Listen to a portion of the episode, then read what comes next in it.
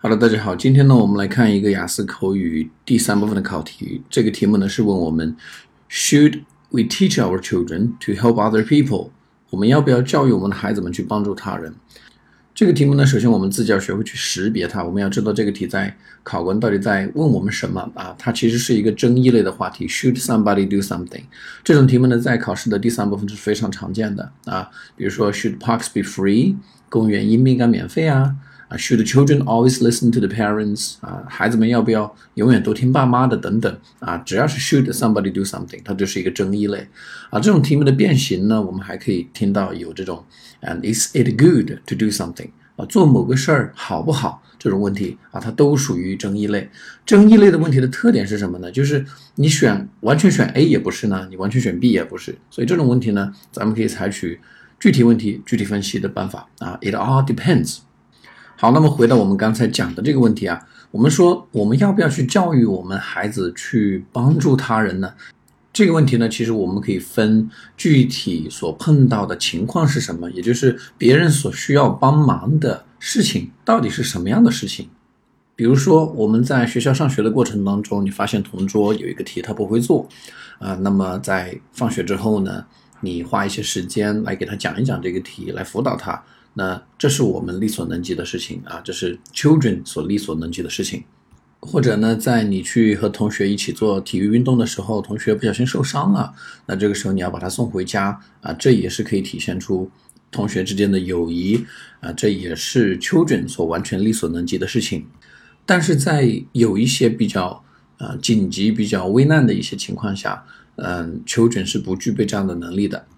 比如说，如果嗯。一个小孩发现有个地方有火灾，那么他不应该是去盲目的去去去帮助去灭火啊，或者有人掉到水里边了，他也不应该是盲目的去救，应该首先是去寻求他人的帮助，而不是自己直接去帮助啊。在这里面呢，我们也可以举一些在电视上面我们可以看到的一些例子，那就是经常会有报道啊，有小学生或者中学生在去救别人的过程当中，结果自己这个遇到了不测，那这样的话其实。嗯，他们反而把问题变得恶化了，这是任何人都不想看到的结果。好，有了这样的一个思维模式之后呢，我们再去答题，这个时候呢，就可以答出一个嗯内容和质量都比较丰富的这么一个 Part Three 的答案。然后接下来呢，我来给大家做一个这个脱口的示范，然后大家可以如果考试的时候碰到这道题呢，就可以去模仿这么一个答案。Should we teach our children to help other people? I believe that we should teach our children to judge according to the situation because children are inexperienced. They don't know how to deal with different kinds of situations accordingly, and they are lack of judgment.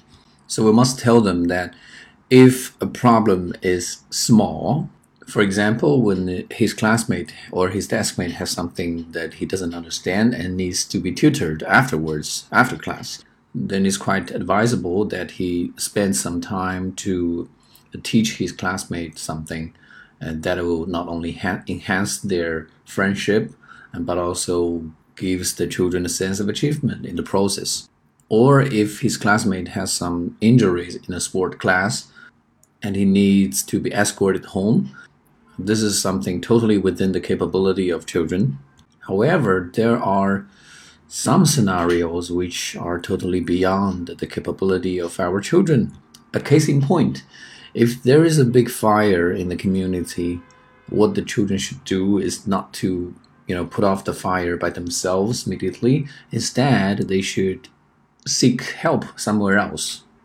Or if they see somebody dropped into the water accidentally, they should not jump into the water themselves to rescue them because that would usually worsen the situation. We've seen plenty of disheartening news about this kind of stories. So all in all, we should teach them to be flexible. 好，那么今天的话题就给大家讲解到这里。